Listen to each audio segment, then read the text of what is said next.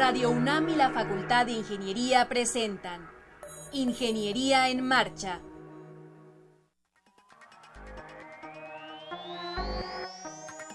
Un espacio dedicado a la divulgación del quehacer de la Facultad de Ingeniería.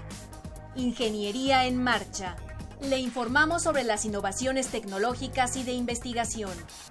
Orientamos en temas de autoconstrucción. Presentamos la cultura y las artes y compartimos nuestras victorias en el deporte. Ingeniería en Marcha.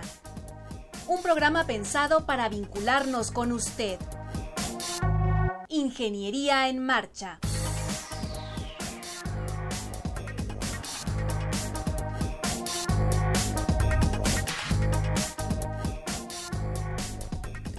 Amigos, muy buenas tardes. Los saludamos con el gusto de siempre. Hoy martes 8 de noviembre de 2016 en su programa Ingeniería en Marcha. Soy Rodrigo Sepúlveda y me acompaña Alejandra Torres. ¿Cómo estás, Ale? Yo bien, Rodrigo. ¿Tú qué tal? Muy bien, muy contentos. El semestre está anunciado su retiro, ¿verdad? Sí, está a punto de fulminar. Ya, que se acabe el semestre. Ojalá que todos los chavos terminen con excelentes calificaciones. Con muchas ganas. Con muchas ganas. Pero además también, este yo no sé cómo lo percibas tú, pero me late que este programa va a estar buenísimo. Sí, está muy dinámico. Tenemos muchos invitados de temas muy variados. Así es. Pero antes de que nos digas qué vamos a tener, Rodrigo, quiero saludar a la comunidad de la Facultad de Ingeniería que seguramente nos están escuchando mediante el circuito cerrado de televisión. Ojalá que se queden todos los 60 minutos que dura Ingeniería en Marcha. Sí, y les recordamos nuestros contactos. Sí, Sí, por supuesto, eso es bien importante. En los teléfonos está con nosotros Marcelino Gutiérrez López del Departamento de Ingeniería Topográfica y Geomática y él va a atender su llamado si marcan al 55 36 89 89. Pero también tenemos una página web www.enmarcha.unam.mx y también está nuestro Face que atiende Sandra Corona. Muy bien, les voy a platicar rápidamente el contenido del programa. Vamos a, primero estará con nosotros el doctor Fernando Velázquez Villegas. Él es el reconocimiento distinción Universidad Nacional para jóvenes académicos y lo acaba de recibir, está fresquecito, su diploma ya no lo enseñó. Después va a estar el maestro en ingeniería Hugo Serrano y también el maestro en ingeniería César Vázquez. Nos van a hablar del concurso amortiguador magnético. Posteriormente estará con nosotros Eduardo Vargas Zúñiga y José Antonio Guzmán Nava. Ellos nos hablarán de la empresa Ecoboraz que fue incubada en la UNAM. Ellos comercializan plantas carnívoras. Posteriormente está el ingeniero Carlos Alberto Rosas Gutiérrez y nos va a hablar de una eh, ponencia que se llama Dibujo como lenguaje y expresión en la ingeniería civil y haremos un, eh, un, enlace telefónico con el maestro Oscar Herrera. Nos va a hablar de un concierto que promete ser espectacular tendremos la agenda semanal, en fin, el programa como ve es, está muy muy nutrido, muy variado, no se vaya, no se despegue. Para editoriales que se publican en nuestro país, no te puedes perder la Feria de los Libros. Escúchalo todos los lunes a las 14 horas por el 860 de AM. Bien, pues ya estamos de regreso en Ingeniería en Marcha y tengo muchísimo gusto en presentar a nuestro primer invitado, al doctor Fernando Velázquez Villegas. Él es reconocimiento, distinción, Universidad Nacional para jóvenes académicos 2016. Fernando, primero felicidades. Muchas gracias, buenos días. Buenos días. Buenas tardes, buenos días. Qué gusto que estás aquí en, en la cabina y que puedas compartir las emociones, los sentimientos de que te hayan dado esta distinción. Bienvenido, Fer. Gracias, Rodrigo, eh, Ale. Eh, otra vez encantado de estar con ustedes por aquí, ahora por, con otro motivo. Sí, ayer, ayer estuvimos en la ceremonia donde nos dieron los el reconocimiento, la distinción a jóvenes eh, académicos y también acompañados o acompañando a los, a los académicos que recibieron el Premio Universidad Nacional. ¿En dónde entregaron el reconocimiento, Fer? En el Centro Cultural Universitario, en la sala Juan Ruiz del Arcón. Sí, ahí nos acompañó el rector, miembros de la Junta de Gobierno, los directores de, de las diferentes dependencias de, la UNAM. Eh, por supuesto estaba el doctor Carlos Escalante por ahí, nuestro director actual. Y bueno, también miembros del jurado, el jurado que evaluó todos los, los perfiles, los, los, CVs que fueron en el reconocimiento. Y por supuesto, y lo que me da más emoción, nuestra familia, de Ah, cada claro. uno de los, Claro. de los ganadores. Platícanos cómo fue la ceremonia, este, en qué consistió. Sí, bueno, en primer lugar una sorpresa porque nunca me había tocado estar en algo tan tan universitario, una una ceremonia con con tal nivel de, de- de calidez universitaria, me sorprendió la, la calidez, la un tanto eh, el- como muy paternal el rector, ah, me, me gustó mucho eso, eh, la manera como da la mano, como te felicita, te abraza, es es muy cálido, muy cálido. Y, por supuesto, todo lo que es el protocolo universitario con, con los discursos. Un- un- una de las, bueno, la doctora que ganó, no recuerdo ahorita el nombre, pero la que ganó ciencias exactas en ciencias naturales, no, docencia en ciencias naturales de los jóvenes universitarios, habló, habló un representante de los premios Universidad Nacional y también eh, un- una, una doctora habló de la parte cultural, lo que es la UNAM. Una frase muy bonita de ella es, eh, la casa es donde está el corazón. Ah, Y creo lindo. que todos nosotros el corazón lo tenemos en la UNAM. Todos. Seguro. Entonces es nuestra gran casa. Fue una fiesta de la gran casa que es la UNAM. Sí. Qué padre, ¿no? Sí, sí, qué maravilla. La ceremonia. Sí. Sí, seguro. Oye, Fer, Mm. ¿cuántos años tienes dando clase? Eh, en la UNAM estoy en mi año 14 de antigüedad, pero yo empecé a hacer mis pininos cuan- más o menos en 2001. Digamos que llevo entre 15 a 16 años siendo profesor. ¿Qué ha representado para ti ser docente, estar delante de un grupo? Pues es mi vida. Eh, la, la docencia es, es, es mi forma de, de vivir, es mi carrera profesional. De hecho, es también como mi gran hobby. Eh, alguna vez recién nos, nos, nos notificaron de esto, me decían, oye, tu trabajo. Y ya pensándolo bien, no, no es que yo trabaje, yo me divierto. Eso es lo, lo que está muy bien de esto. Eh, Rodrigo, que también es profesor, Ale también ahí en la facultad, sabemos muy bien que, que no es un trabajo. La docencia, el estar en la universidad es, es más un, un- un hobby, yo le digo profesionalizado. Somos felices haciendo eso, es nuestra manera de vivir. Y no solo lo vivimos en el aula o, o dentro de la facultad, lo vivimos dentro de la casa, dentro de la familia. Somos docentes en todos lados, 24 por 7. Entonces, ¿qué representa para mí? Es la vida. Ah, qué bonito. Así es. Qué bonita manera de definirlo, Fer.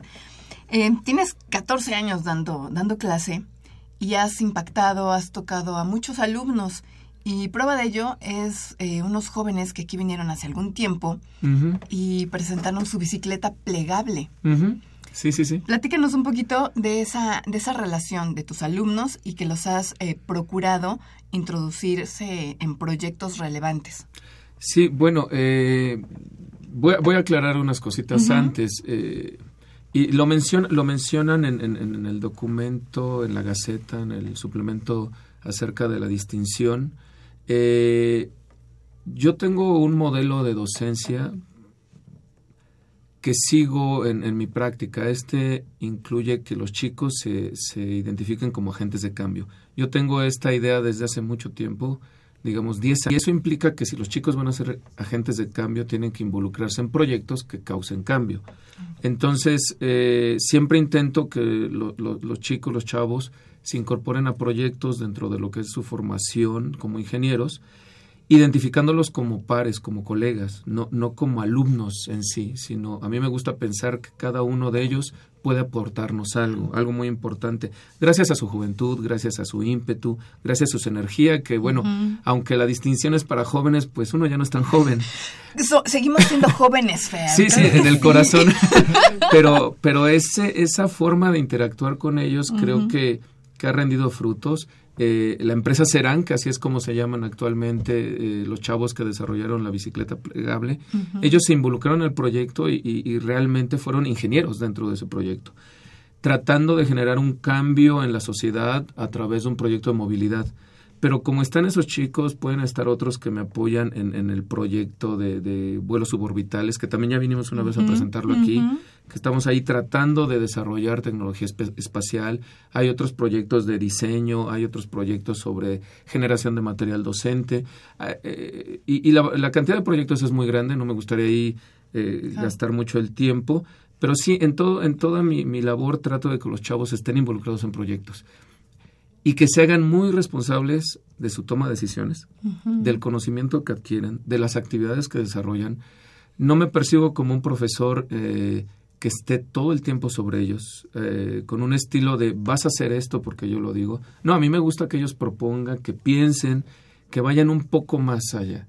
Eh, una, una, una, una, frase que, que, me gusta decirles es que la única diferencia entre ellos y yo es que yo nací antes. Y por lo tanto, lo único que he hecho de diferente es que he leído cosas, he aprendido cosas antes que ellos. Y sobre todo, he cometido errores antes que ellos. Y en ese sentido, ellos tienen una gran ventaja sobre mí porque pueden aprender de mis errores. Y bueno, toda esta dinámica con, con, los chavos que trabajan conmigo, que actualmente han de ser alrededor de 18, eh, pues nos lleva a tener una productividad que para el jurado calificador me, me, mereció la distinción. Ahora, esa distinción no solo es para mí, es para todo mi equipo de trabajo y sobre todo para Facultad de Ingeniería. Claro.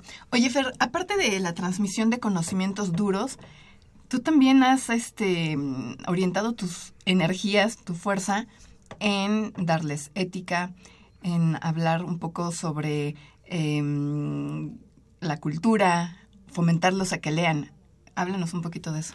Sí, eso es, es algo que es muy propio de nuestra universidad, hay que decirlo, no es algo que yo haya inventado.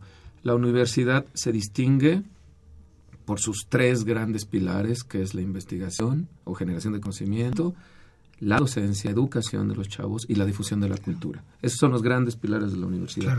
Entonces, yo veo como una obligación incorporar esto dentro del aula.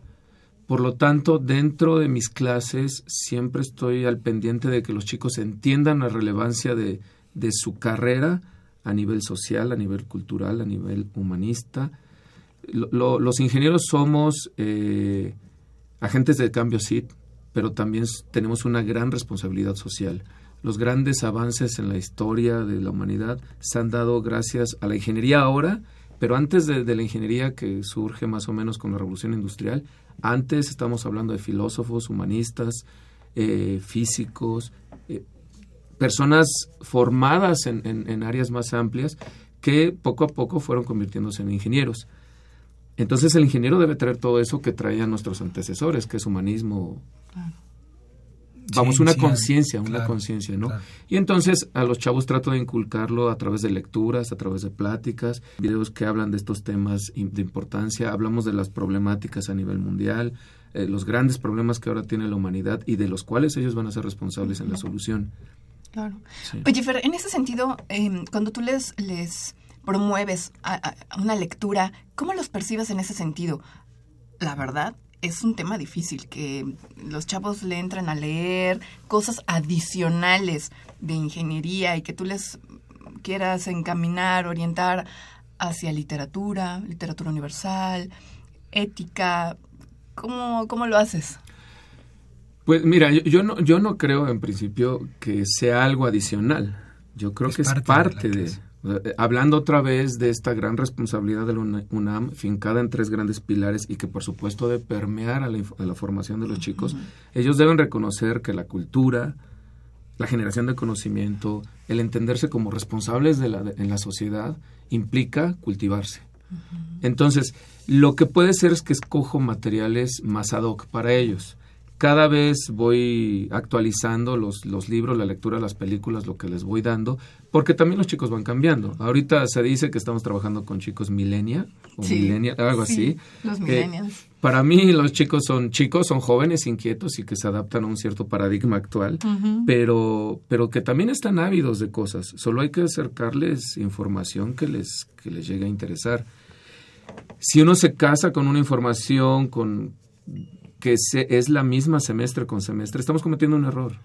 Yo recuerdo que hace cinco o seis años les daba a leer a Saramago, mm. les daba a leer al Principito, pero actualmente esos libros muchos de los chicos ya los leyeron cuando llegan conmigo.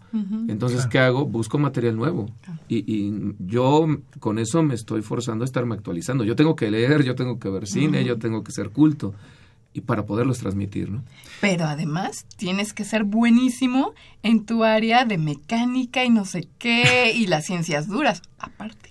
Bueno, pero e, eso es inherente a ser profesor. Yo, yo, yo no me imagino, quisiera que, pensar que no existen profesores que no son buenos en esas áreas duras, ¿no? Eh, vamos, la, la formación como ingeniero lo implica. Eh, lo demás ves como el, el, plus que podemos dar en la formación de los chicos, pero en el área, en el área dura debemos ser buenos. Claro. No, no percibo un profesor que no lo sea. Claro. Oye, Fer, ¿qué has aprendido de tus alumnos en todo este tiempo? Digamos, si tuvieras que resumirlo, eh, ¿qué has aprendido de ellos? Creo que a veces a, los chicos, a los chicos por ser jóvenes se les puede llegar a subestimar, como a nosotros alguna vez nos subestimaron. Entonces una de las cosas más importantes que he aprendido de ellos es que no debo subestimarlos, que siempre me van a sorprender. Y creo que es el, principal aprendizaje, porque gracias a eso yo me siento motivado para seguir aprendiendo. Eh, los chicos saben que a mí me pueden exprimir, me pueden sacar toda la información que gusten, pero de repente llega un chico con una pregunta muy especial. Actualmente tengo un niño que el, que el lunes me dijo, oye, necesito información acerca de desempeño de nadadores desde el punto de vista de la mecánica de fluidos. Yo dije, ¿sabes qué? No sé, pero te juro que voy a investigar. Y entonces esa, esa avidez de conocimiento que los chicos te demuestran cuando no los subestimas, a mí me mantiene joven en cierto sentido. Claro. Sí. Yo creo que es lo principal. Fer, se nos está acabando el tiempo. Para mí me encantaría que le enseñaras a, Sandra tu reconocimiento para que ahorita en redes sociales lo vean y, compartan y te den muchos likes porque es un reconocimiento a, años de tu trabajo que, que, se ve que lo disfrutas y eso es una maravilla. Muchísimo.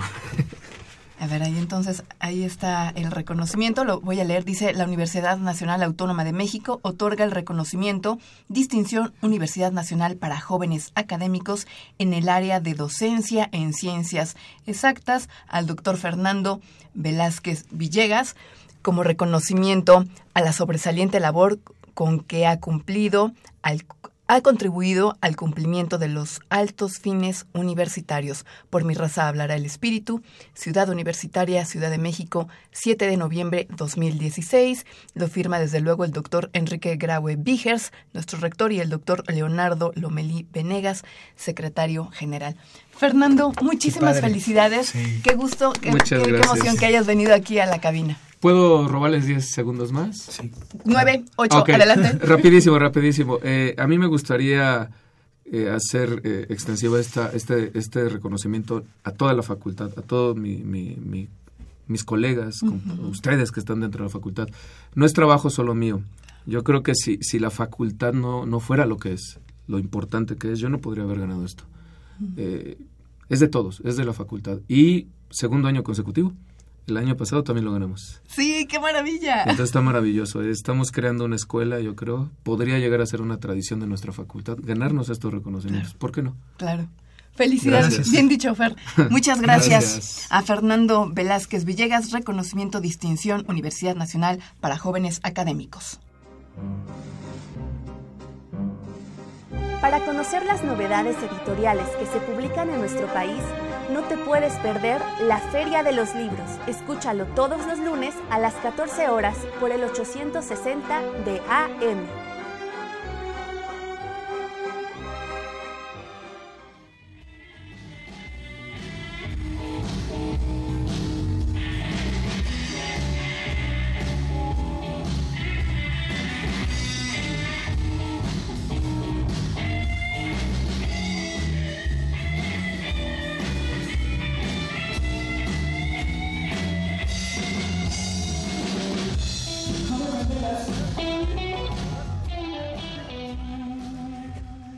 Estamos de regreso con ustedes amigos. Ahora nos acompañan en la cabina los maestros en ingeniería Hugo Serrano. ¿Cómo estás Hugo? ¿Qué tal? Y el maestro César Vázquez.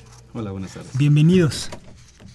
Ellos son profesores de ciencias básicas. Hugo, de hecho, fue mi, mi profesor, como un maestrazo, un maestrazo. En dos asignaturas. ¿Cómo le fue? ¿Cómo es de alumno Rodrigo? ¿Cómo, era? fue? ¿Cómo me fue a mí?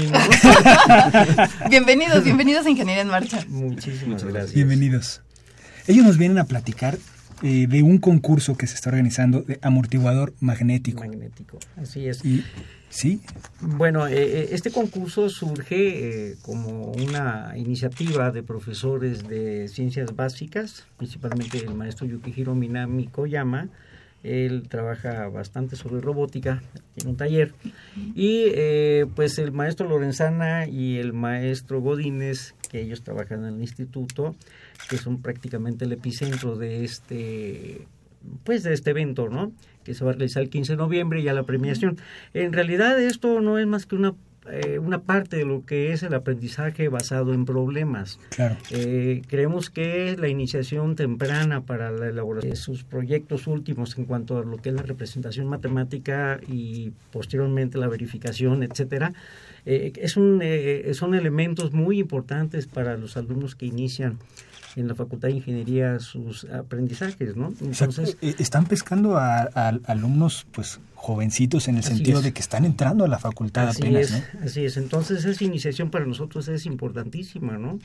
Creo que ciencias básicas eh, siempre se ha hablado de que es un asiento teórico. Eh, a ti te consta, ¿no? Cuando sí. conmigo ecuaciones, no recuerdo cuál era. Este, electricidad y magnetismo. No, llevé mm, vectorial, cálculo vectorial y dinámica.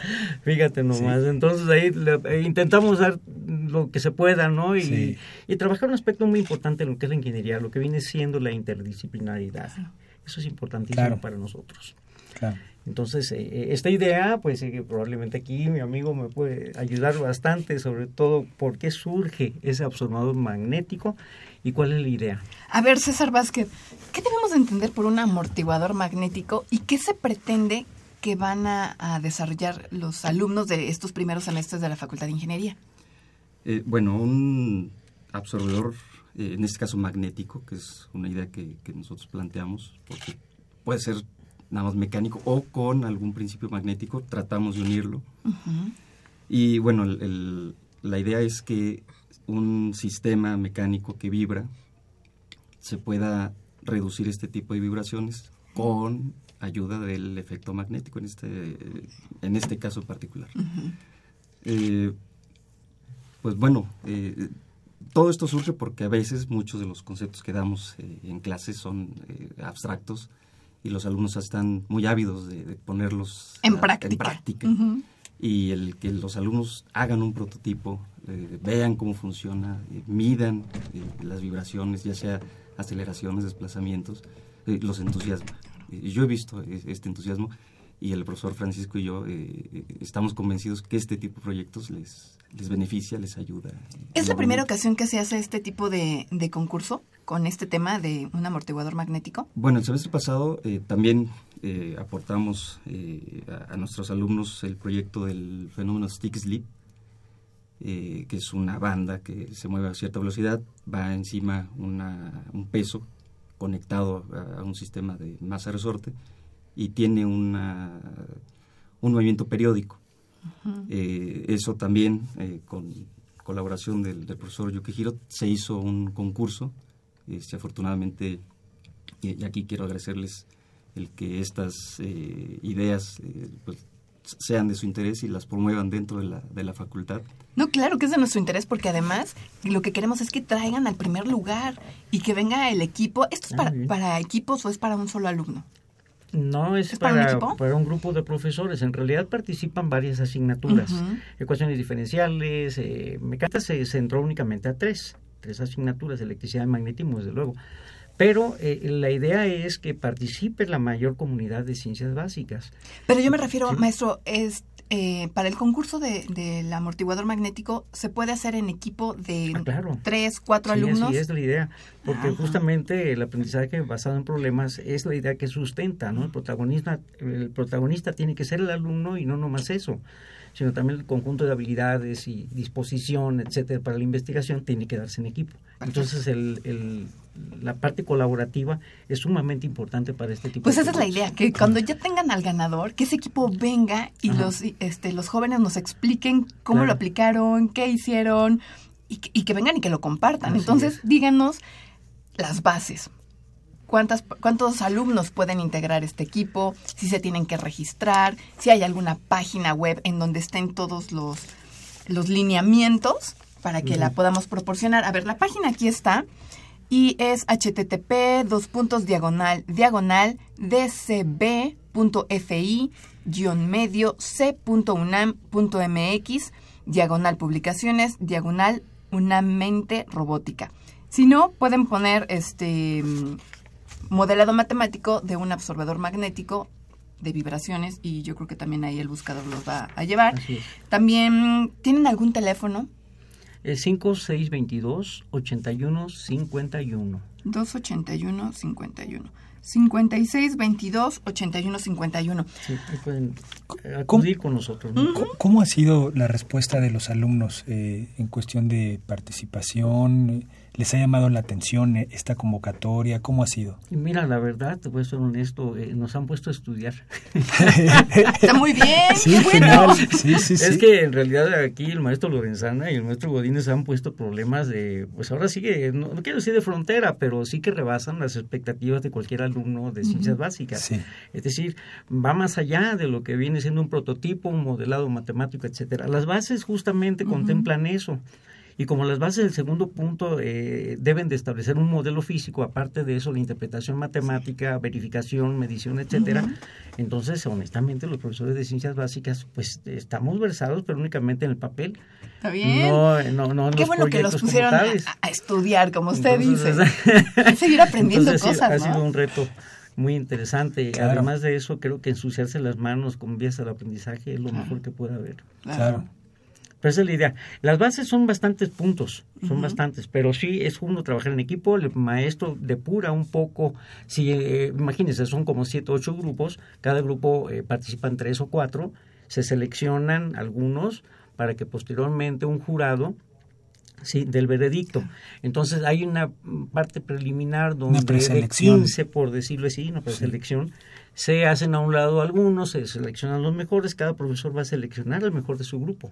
Entonces la mm, parte de responsable mm, prácticamente viene del maestro. Ya lo que llega al jurado, pues ya son prototipos muy, eh, mm, vamos a llamarle probados, eh, de alguna manera con una calidad pues que rebasa lo que es el promedio, ¿no? Claro. Claro. Oye, César Vázquez, en ese sentido, los maestros, los profesores de la Facultad de Ingeniería que, que imparten asignaturas en ciencias básicas, ¿pueden fungir como asesores de este, de este proyecto? Sí, por supuesto. Eh, la invitación se hizo para todos los profesores, eh, empezando con ecuaciones diferenciales y otras asignaturas, electricidad, magnetismo, si mal no recuerdo. Sí, mecánica. eh, mecánica, cinemática dinámica.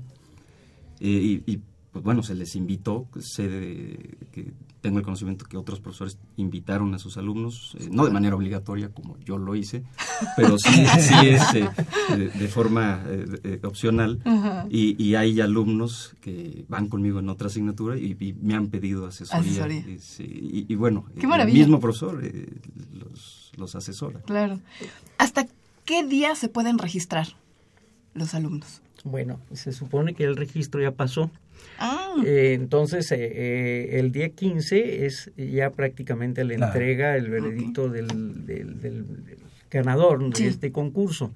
Eh, mencionando con eh, lo que mencionas con relación a las asesorías, a las asesorías, Sí. tenemos que abrir asesorías aparte de las que se tienen en ciencias básicas, una asesoría un poco especial que queremos promoverla. Es justamente la elaboración de modelos y pues el problema aquí que tenemos es que debe de ser un, un profesor muy globalizado en cuanto a lo que son Sí. ciencias básicas, debe de conocer de todo, todo. pero hay que enfrentar ese reto que Claro. los alumnos de alguna manera imponen. Lo están ¿no? demandando Así también. es. Entonces, pero sí hubo asesorías eh, de ese tipo, ¿no? súper. ¿Y qué es lo qué, qué han pensado, digamos, con esta experiencia y bueno, la- las previas? Eh, eh, veo que están como escogiendo un tema central, ¿no? En cada uno de los Ujú. concursos. ¿Qué han pensado para un futuro, para, para, para los siguientes semestres, los siguientes años? Eh, te voy a ser honesto, eh, Rodrigo. Sí, Eh, estas ideas surgen en el intersemestre, nos Correcto. ponemos de acuerdo, nos- así hemos trabajado Francisco y yo. Y, y, pues, en la charla de café, oye, ¿tú qué opinas? Este, ¿Qué te parece? Él, eh, por ejemplo, para este proyecto, él quería proponer eh, algo puramente magnético, un amortiguador, eh, que es en lo que él ha trabajado. ya. Y yo he trabajado con los absorbedores de vibración, que es algo mecánico, y lo juntamos. Y Claro. surgió este, este proyecto. Afortunadamente, eh, pues ya está por llegar el concurso. Estamos muy emocionados por eso. Y ¿Qué viene? No, no sé. Eh, sabemos que esta, eh, este tipo de proyectos, eh, pues bueno, que es para alumnos de primeros semestres, eh, les puede dar la base para investigaciones futuras. Claro. Y bueno, hay, hay investigación de punta eh, en disipadores. eh, hace poco... Un disipador que- sísmico, claro. eh, eh, supe de, de un eh, compañero. El doctor Héctor Guerrero. Héctor sí. Guerrero Bobadilla, profesor de la Facultad de Ingeniería.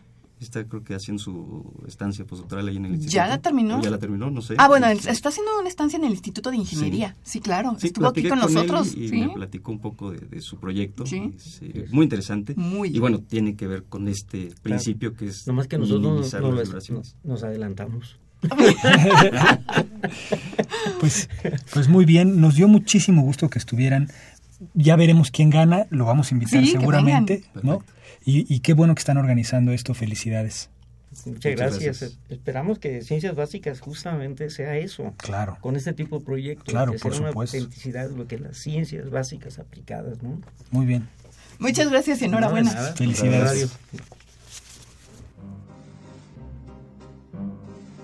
Para conocer las novedades editoriales que se publican en nuestro país, no te puedes perder la Feria de los Libros. Escúchalo todos los lunes a las 14 horas por el 860 de AM.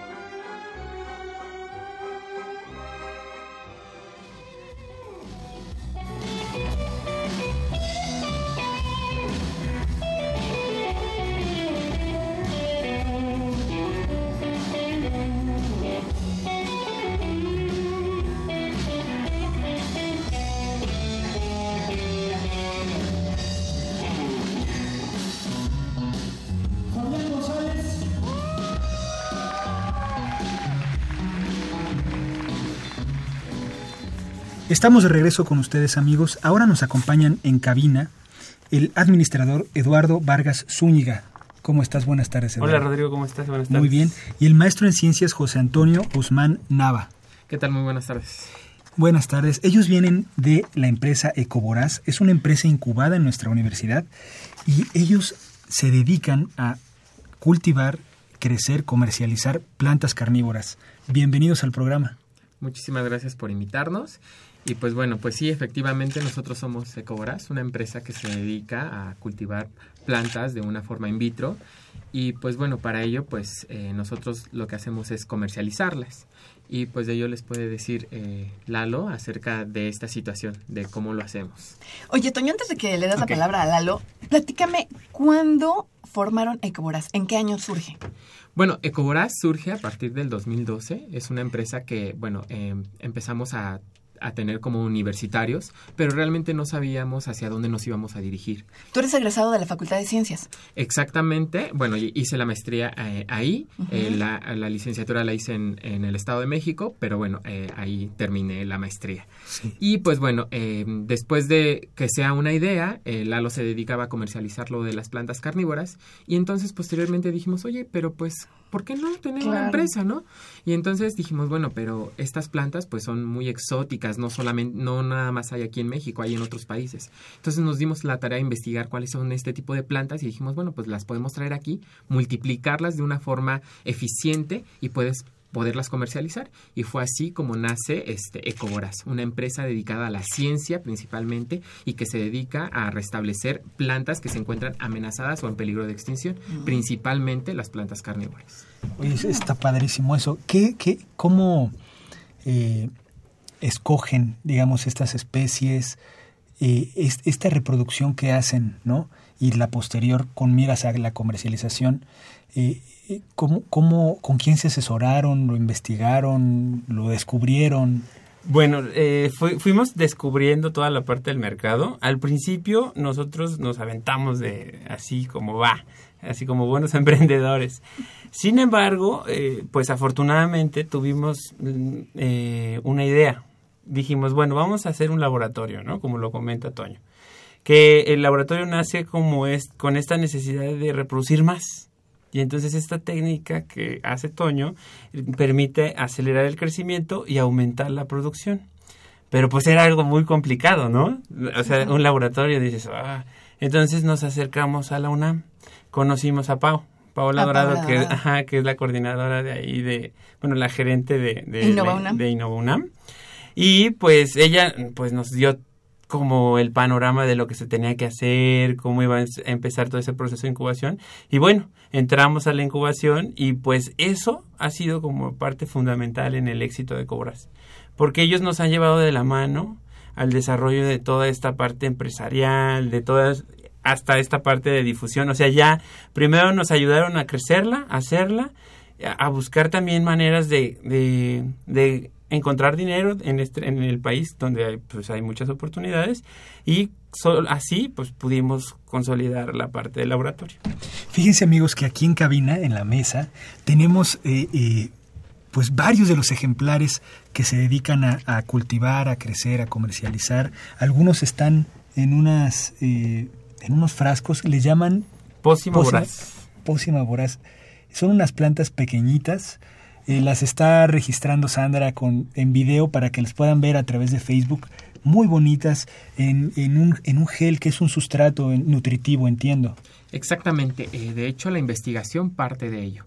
Eh, hay que tomar en cuenta cuáles son las necesidades de la planta para saber cuáles son los elementos que vamos a poder adicionar a este gel, porque hay que recordar que este gel va a tener la consistencia, va a tener eh, la forma de un sustrato como en el que se encuentra la planta normalmente. Entonces hay que adicionar ciertos elementos para que la planta pueda crecer y reproducirse de una forma controlada. Entonces esta es la forma, la micropropagación y el cultivo in vitro es la forma en la que podemos multiplicar eh, diferentes especies independientemente de, pues de la planta para que ésta pueda crecer y desarrollarse en una forma aséptica. Oye, Toño, ¿de dónde son nativas las plantas carnívoras? Bueno, eh, hay eh, muchos, mucha literatura acerca de esto, pero bueno, todo inicia con con Darwin, donde hace esta clasificación, pero antes de Darwin viene otra persona que es Linneo. Eh, Linneo a través de, eh, mm, de, su clasificación, él comienza a observar y dice, bueno, voy a clasificar las plantas. Y entonces él observó eh, primero que había una planta que dentro de ella se encontraba un pequeño roedor. Entonces él la satanizó y dijo, no, esto es cosa del demonio, no puede ser. no, pues ¿cómo, no? Y entonces dijo, no, no, no, no, no, esto no. Y, terminó con esa clasificación. Dijo, no, estas cosas son del demonio, no puedo hacerlo. No, no, no, no. Hasta que llega Darwin y dice, bueno, pero ¿cómo es posible que ellas tengan este mecanismo? ¿Cómo, pueden comer animales, no?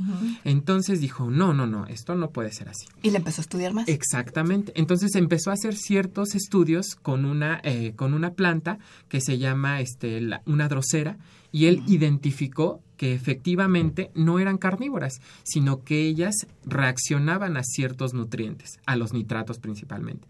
Entonces, por ejemplo, dijo, bueno, estas plantas viven en lugares donde no tienen tantos nutrientes y entonces una forma de poder absorber esos nutrientes o de poder compensar esa energía faltante es a través de la captura de los insectos. Comentábamos fuera del aire que si uno le da los nutrientes en el sustrato a la planta en donde está, digamos, sembrada, ya no necesita comer insectos la planta. Efectivamente, cuando la planta ya recibe estos nutrientes que ella eh, bueno, utiliza normalmente, pues la planta perece. Lo que es lo que hace la, la planta, pues tiene trampitas y tiene eh, ciertos mecanismos que le ayudan a atrapar a los insectos. Pero si nosotros les damos esas partes, pues la planta se siente muy contenta, muy a gusto y dice, no, pues ya no necesito atrapar nada, pues entonces síganme manteniendo, ¿no? entonces se encuentra, yo le digo un estado concha. Sí, entonces, totalmente, ya estoy aquí, ya no necesito nada, síganme manteniendo. Entonces, pues prácticamente la planta es por sí sola va a atrapar a los insectos conforme los vaya necesitando. Ellas empiezan a secretar ciertos olores, ciertas sustancias que hacen que atraen a los insectos, por eso le decimos son tramposas, este, son este, exóticas, son de lo más este, acertado que, pueden, que podemos tener como pues plantas, ¿no? O sea, es magníficas las plantas. Oye, Toño, ¿y estas especies que, que están ahorita aquí en la mesa, son de aquí, son de México o son nativas de otro lado? Eh, bueno, tenemos eh, las dioneas que son nativas del norte de los Estados Unidos. ¿Cuál es la dionea? ¿Esta? de aquí. Ah, ah esta, esta. La que parece quesadilla, ¿verdad, Sandra? pues así dijo, quesadilla con dientes. Exactamente. Y tenemos aquí la pingüícola moranensis. Esta es una especie endémica de México que se encuentra en el río, eh, entre las cordilleras del río de Querétaro e Hidalgo. Entonces, esta planta se encuentra pues en esa parte de ahí, en las zonas rocosas.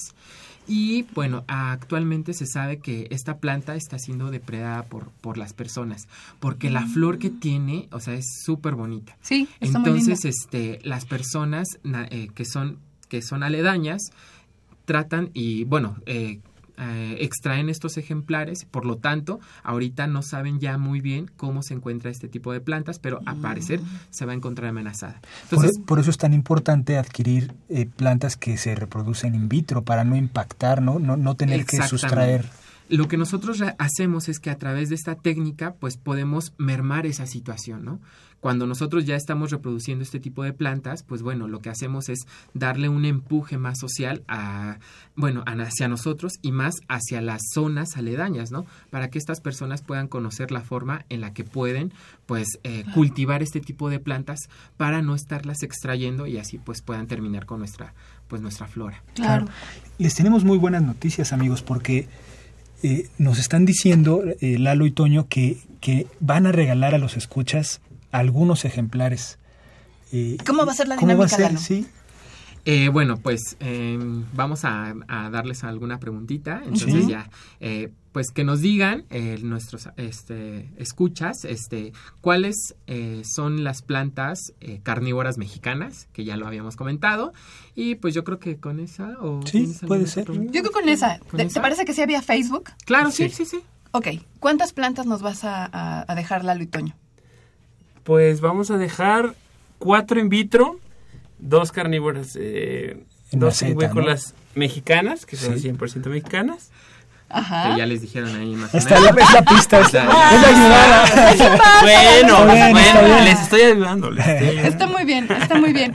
Em, ¿Dónde los encontramos en internet? ¿Alguna página? Sí, nuestra página de internet es www.ecovoraz con z y v punto com, Sí. y nuestra red social es ecovoraz separado con mayúsculas. Está perfecto. Lalo, Toño, les agradecemos muchísimo que hayan venido a Ingeniería en Marcha, que nos hayan eh, dado un panorama nuevo, diferente, de un conocimiento que, que no teníamos tan a la mano, tan cercano, y bueno, de aprender a, a cuidar y a querer este tipo de plantas. Rodrigo es fan de las plantas carnívoras Sí. y es un consumidor de, de ecoboras, porque él también tiene sus plantitas Así carnívoras. es. Así es. Y qué bueno que vinieron. Qué bueno que la universidad está dando este apoyo Sí, a sus egresados, ¿verdad? Es, yo creo que ese apoyo es invaluable.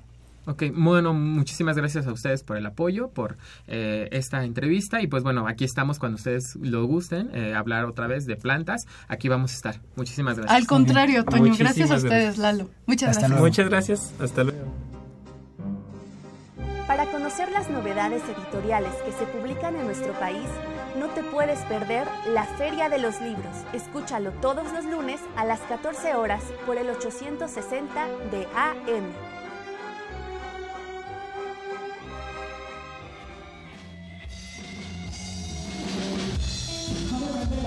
Bien,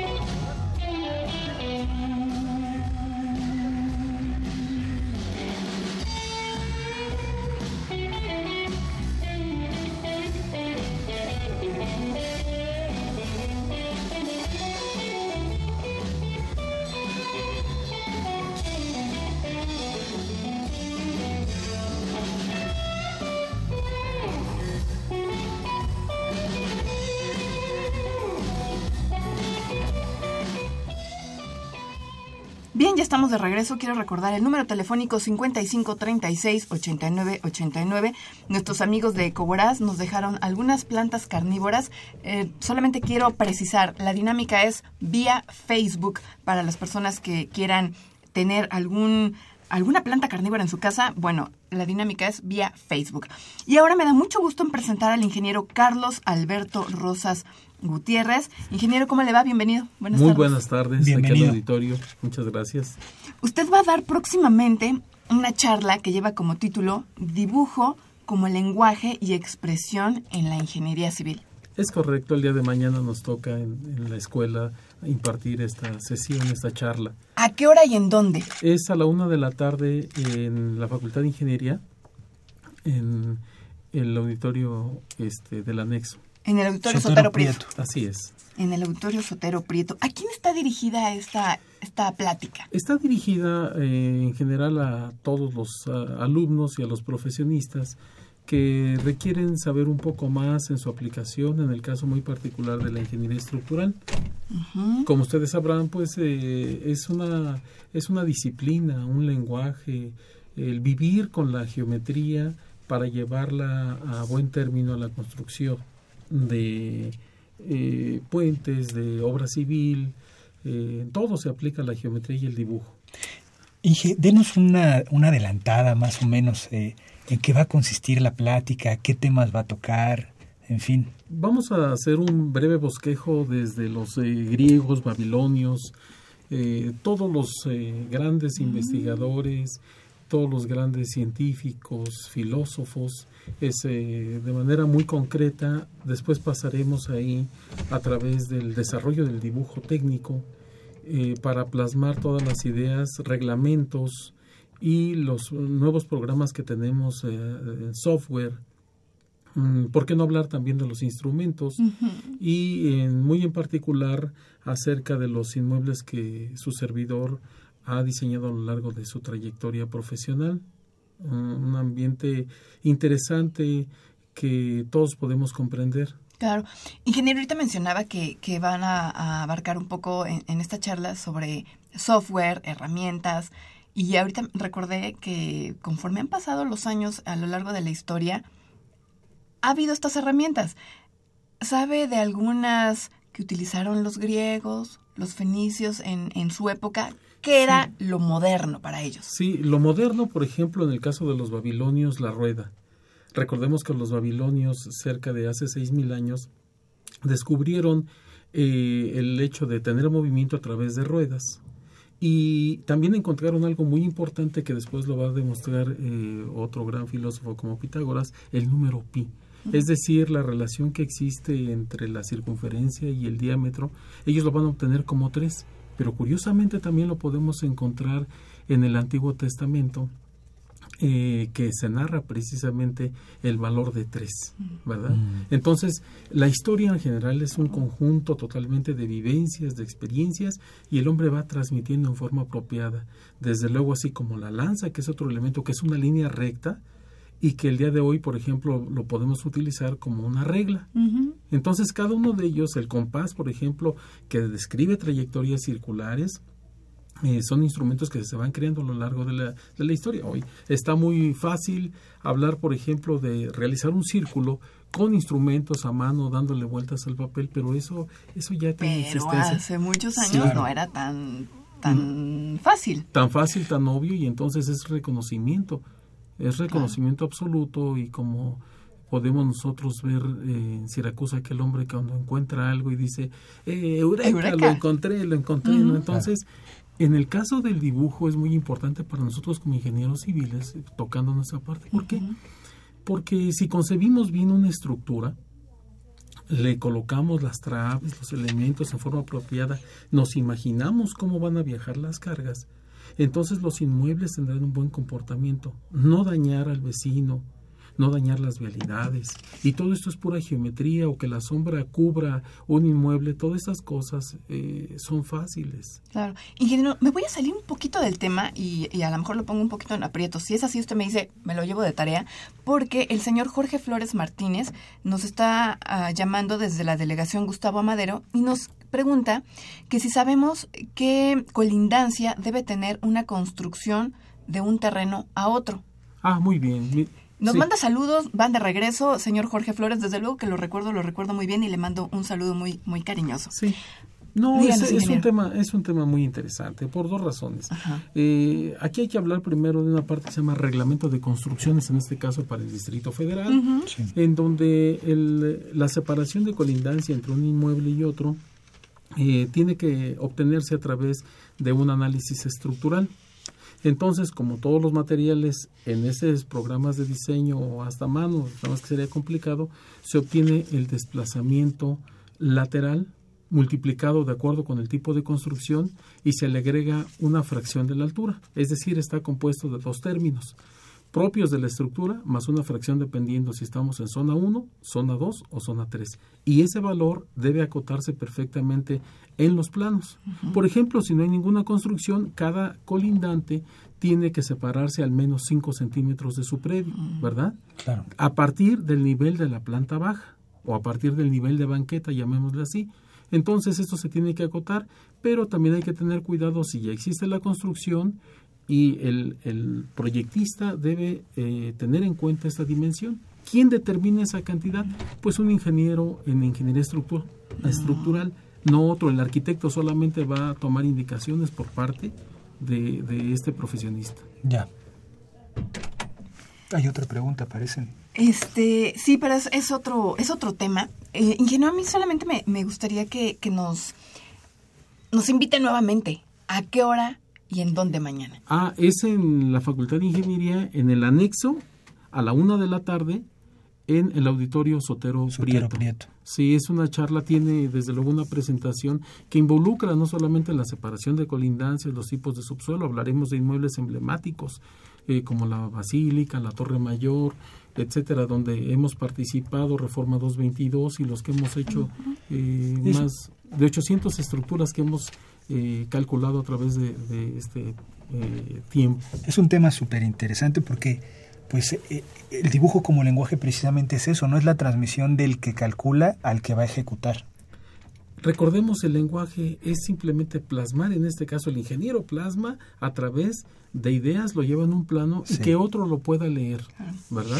Claro. Y observando que lo que tenemos a nuestro alcance, la naturaleza y todo lo que está realizado. Entonces, es importante que como ingeniero yo hable con planos. Y así como nosotros hablamos, el abogado habla con documentos, con cartas, pero nosotros tenemos que ser finos, llegar no solamente a la parte macro, sino al detalle propiamente de lo que se va a edificar, de lo que se va a crear. Por supuesto. Ingeniero, ¿su plática está dirigida a estudiantes únicamente de ingeniería civil o puede asistir cualquier persona interesada en, en lo que usted nos ha relatado el Eh, día de hoy?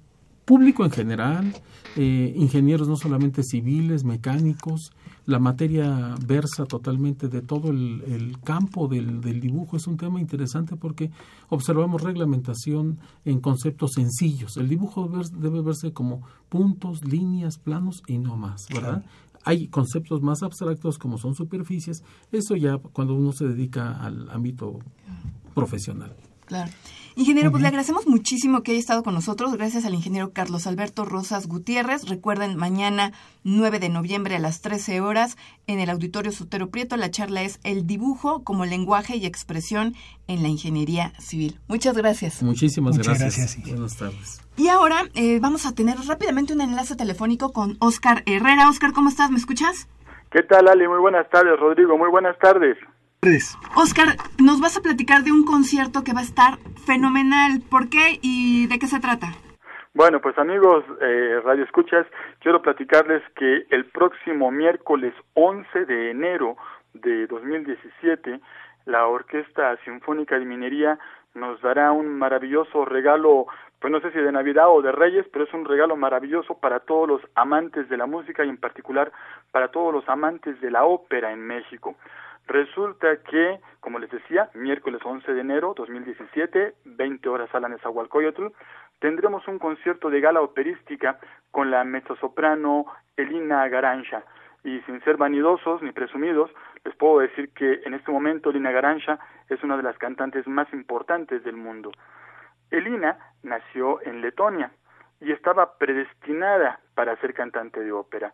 Ella misma nos refiere que desde pequeñita, desde antes de nacer incluso, escuchaba música y escuchaba la ópera en el vientre de su madre, pues su mamá también fue cantante de ópera. Sus primeros recuerdos de su niñez tienen que ver con su mamá ensayando y cantando ópera. Posteriormente, Elina comenzó a despuntar internacionalmente cantando en el Festival de Salzburgo en 2003, pero su llegada a la cumbre, en el cual se hizo súper famosa en todo el mundo, fue en 2010, cuando cantó el papel de Carmen en la ópera Carmen de Bizet en el Metropolitan Opera de Nueva York, junto con el tenor Roberto Alaña. esta presentación de ópera se transmitió en vivo a muchos países en todo el mundo y si algunos de ustedes tienen inquietud en ver esta versión de la ópera Carmen, les recomiendo que pueden encontrar comercialmente el Blu-ray o el DVD de esta ópera Carmen del Metropolitan con Elina Garancha.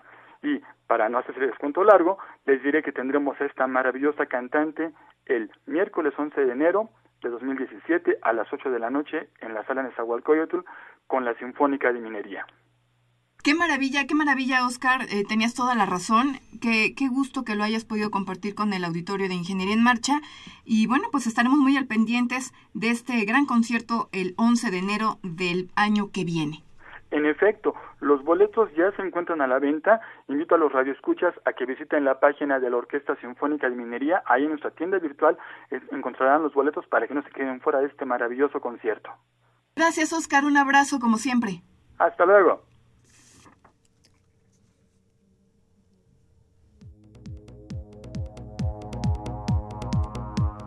Agenda semanal. Los invitamos a la exposición Flores para mis muertos, que se está exhibiendo en el Palacio de Minería, Tacuba número 5, en el centro histórico. La entrada, por supuesto, es libre.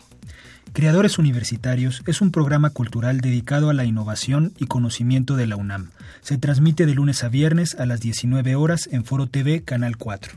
El viernes 11 de noviembre se realizará la entrega de premios del decimosegundo concurso de diseño y construcción de modelos y prototipos experimentales. Esto será en el auditorio Sotero Prieto, ubicado en el conjunto sur de la Facultad de Ingeniería. Los esperamos a la presentación de Cuentos para el Encuentro, en la que se contará con la presencia de narradores nacionales e internacionales. La cita es el viernes 11 de noviembre a las 13 horas en el Jardín de las Vías de la Facultad de Ingeniería. La Facultad de Ingeniería de la UNAM organiza la primera callejoneada universitaria, que se llevará a cabo el sábado 12 de noviembre a las 16 horas en el Palacio de Minería, Tacuba número 5, en el centro histórico. Ale, se nos está acabando el tiempo. Sí, qué maravilla, qué pena, pero pues ni modo. Se fue rapidísimo el programa. Sí, eh, no, no, nos queremos ir sin antes agradecer las llamadas telefónicas que recibimos, el arquitecto Fernando Almanza, Alberto Mejía Aguilera, Jorge Morán y Jorge Flores. Muchísimas gracias por sus llamadas. También los que se comunicaron por nosotros vía Facebook. Eh, eh, vamos a despedir sin, sin antes eh, sin no antes dar créditos. En la producción está Pedro Mateos, en redes sociales nos apoyó Sandra Corona, en la página web José Luis Camacho, los controles técnicos, como siempre, Socorro Montes. En los teléfonos nos estuvo apoyando el ingeniero Marcelino Gutiérrez López. Muchísimas gracias. Los invitamos a que continúen disfrutando con la programación musical que Radio UNAM tiene para ustedes. Hasta pronto. Radio UNAM y la Facultad de Ingeniería presentaron Ingeniería en Marcha